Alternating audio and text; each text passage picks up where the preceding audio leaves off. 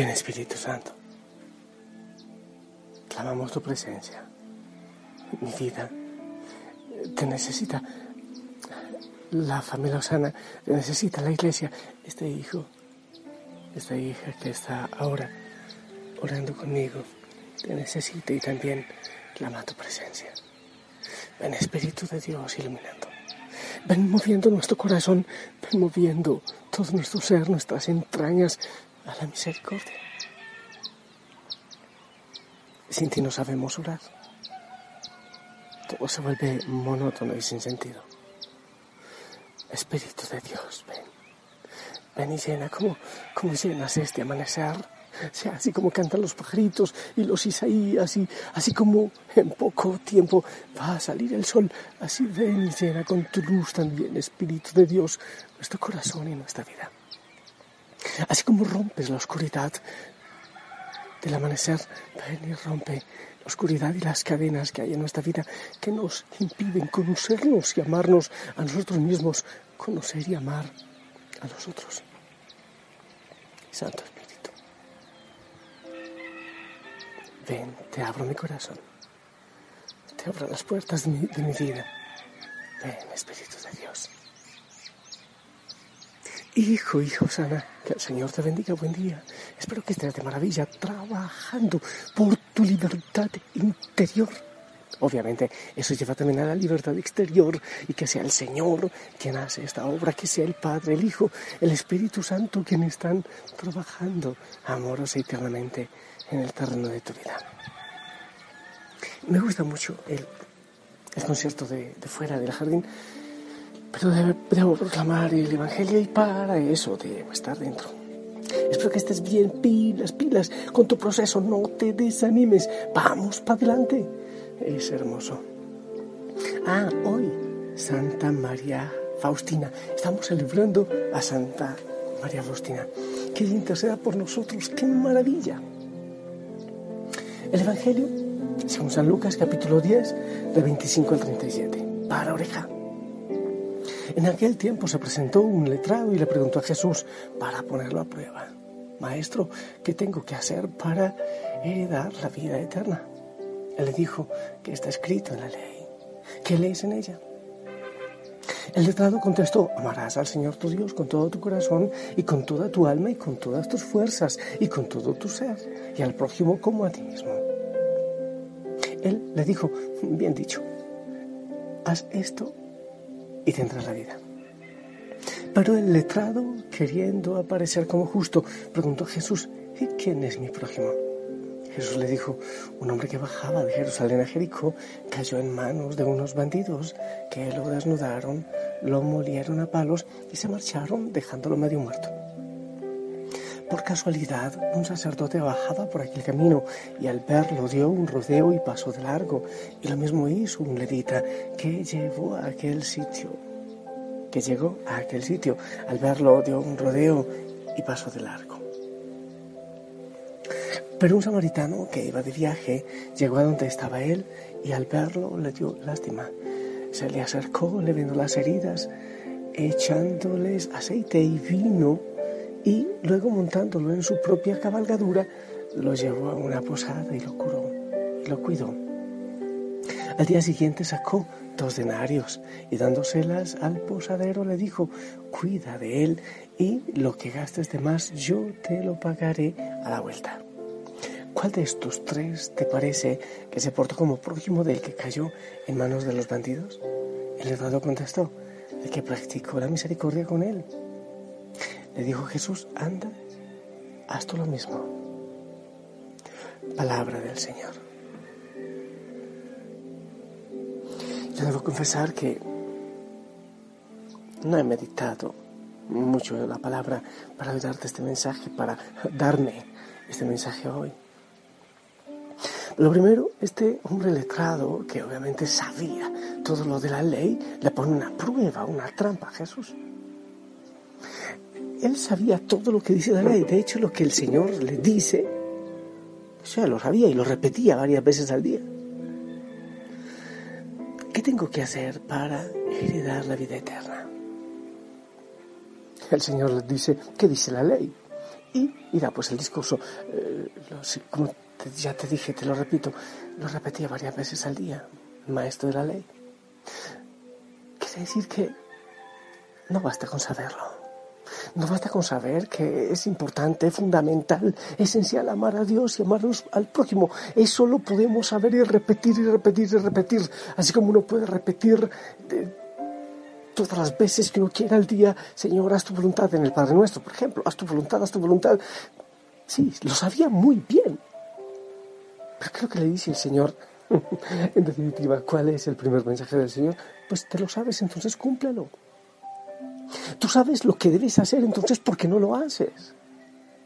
Me atrevo a decir que una cantidad enorme de llamados cristianos sabemos lo que hay que hacer, pero no lo hacemos. Creemos que con saberlo es suficiente. Es como aquel que para presentar un examen en la universidad o, no sé qué, sí, me imagino para graduarse, pues entonces coge los cuadernos y se duerme sobre ellos cerquita de la cabeza, cerquita del cerebro, creyendo que sencillamente por, ¿cómo llaman eso? Por osmosis, eso va a entrar a su cerebro. Es como aquel que cree que solamente por saber la palabra del Señor de memoria, eh, o, o, cargar la Biblia bajo el sobaco como si fuese un desodorante, ya es suficiente. Entonces, ¿qué es lo que el Señor dice? Hey, sabes mucho los mandamientos. Hey, sabes muchísimo de iglesia. Pues ahora entonces vívelo. Entonces cúmplelo. No basta con saberlo. No basta con, no basta con decirse, es que yo creo en Cristo. No basta con decirse, yo soy católico. No basta con decirse, tengo la Biblia en casa. De ninguna manera es esto suficiente. Entonces ahora ve y cúmplelo, dice el Señor. Y en sí, a la primera idea. Ve y cúmplelo.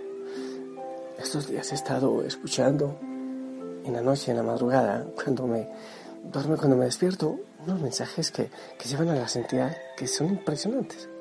De Santa Teresa de Ávila. Es una cosa fascinante. Y a veces me revuelve tanto el corazón porque digo, wow, todo lo que dice esta santa es una maravilla. Y qué tan pobre estoy yo en el seguimiento, qué tan lejos estoy en ese seguimiento. Pero ¿Qué es lo que el Señor le dice? Entonces que cumpla, obviamente, amar al Señor sobre todas las cosas, pero lo otro es sentir misericordia, darse a la misericordia del otro y darte cuenta una cosa, el otro, el prójimo, el próximo que el Señor está poniendo en la parábola no es cualquiera, es un enemigo. Es el samaritano, es el enemigo, es el que cree distinto, es el que piensa distinto. Es decir, que el reto que nos está poniendo el Señor en esta mañana y que nos pone siempre, tiene que ver con aquello de ama a tus enemigos, porque si amas a todos los que te hacen bien o a quien te hace bien, pues qué sentido tiene, eso lo hace cualquier pagano. Es decir, que como cristiano yo debo aprovechar la oportunidad de hacerle bien a aquel que me ha hecho daño. Eso se oye fácil, pero quizás no se hace tanto y solo puede lograrse por medio de la gracia del Señor. Aquel que ha difamado tu vida, aquel que, no sé qué, que te ha robado, que ha aprovechado tu ingenuidad o tu buen corazón.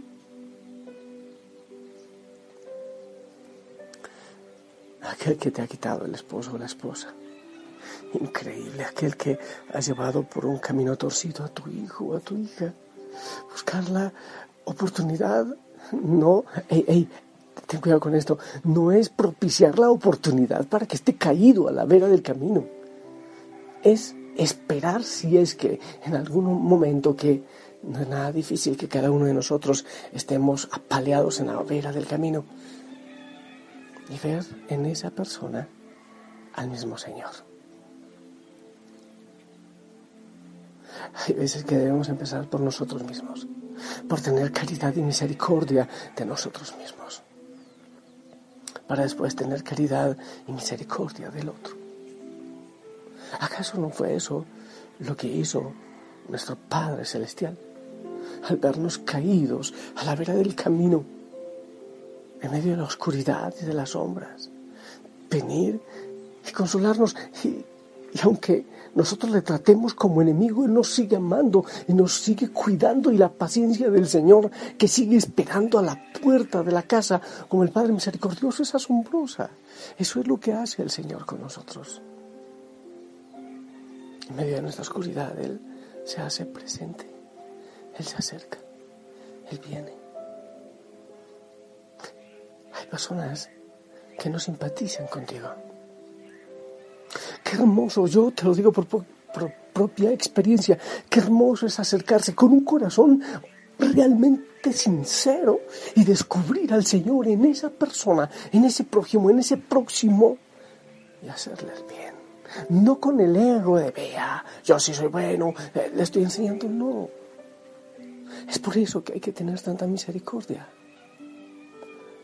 con aquellos que piensan distinto, con aquellos que nos han hecho daño, porque no sabemos la causa absoluta por lo cual lo han hecho, porque no sabemos tampoco completamente qué es lo que hay en el corazón de cada uno. Señor, dame la gracia de descubrir en el otro, aún en el que hasta ahora no amo, dame la gracia de descubrirte a ti que sufre, a ti que está tirado a la orilla del camino, así como tú lo haces conmigo, Señor. Que yo entienda que el daño que quizás me haya hecho esa otra persona, aunque sea injusto, aunque lo que sea, eso sirve también para redimirme de tantos pecados que sí son ciertos, que, que, sí son reales que hay en mi vida. Ayúdame, Señor, a descubrir en cada situación de dolor una situación, una oportunidad de redención para mi vida. E incluso hay veces, Señor, que Debo darte gracias por aquellas personas que me hacen mal. Porque quizás esa situación, Señor, tú la uses para acercarme a ti, para llevarme un poquito más cerca de tu corazón. Oh Señor, mueve mi corazón a entrar en el corazón adolorido de aquellos que son distintos, de aquellos que no me aman o a quienes hasta ahora no amo, Señor. Te entrego nuestro corazón, a veces herido, a veces enmascarado, que no logra descubrirse así, menos aún descubrir a los otros ni a ti. En medio de la tormenta, cerca de desfallecer, cuando siento el miedo cerca, cuando creo no poder, con mis fuerzas me levanto y no me puedo sostener. Al oírte que me llamas, hacia ti quiero correr. Me doy cuenta que mis fuerzas no son nada que contigo estoy seguro y viviré. Me levantas con ternura y con tu gracia. Y en medio de la tormenta seguiré. Y en medio de la tormenta seguiré.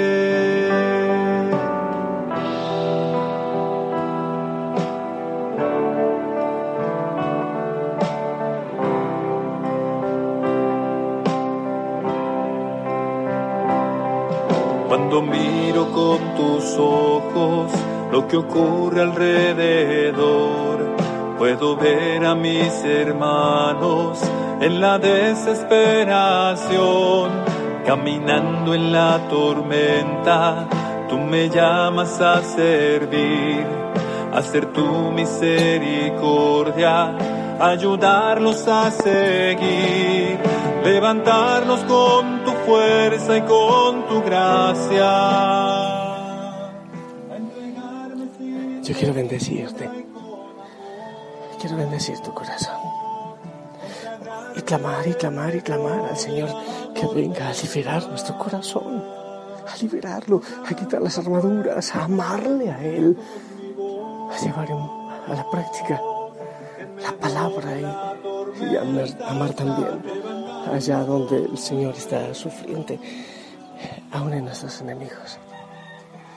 yo te animo a seguir para adelante. Yo te animo a no desmotivarte, a continuar con ganas, con gozo.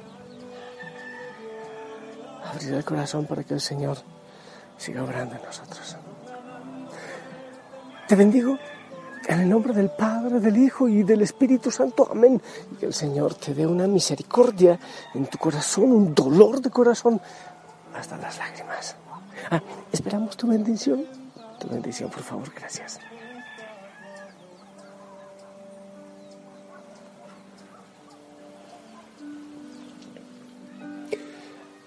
Amén, amén. Gracias por tu bendición. Que el Señor te acompañe, que la Madre María te lleve de la mano, abrazos en casa, sonríe, es un precioso uniforme.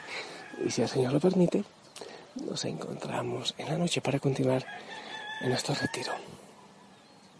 Abrazo de gol para ti.